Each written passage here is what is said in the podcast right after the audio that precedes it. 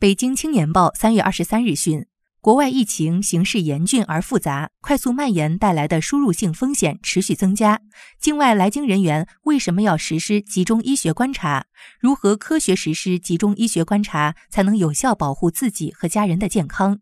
在二十二号下午召开的第五十八场北京市新型冠状病毒肺炎疫情防控工作新闻发布会上，北京市疾控中心副主任庞星火回应：目前有大量境外来京旅客，一旦发生感染返回家中，将会有较高的风险传染给家人。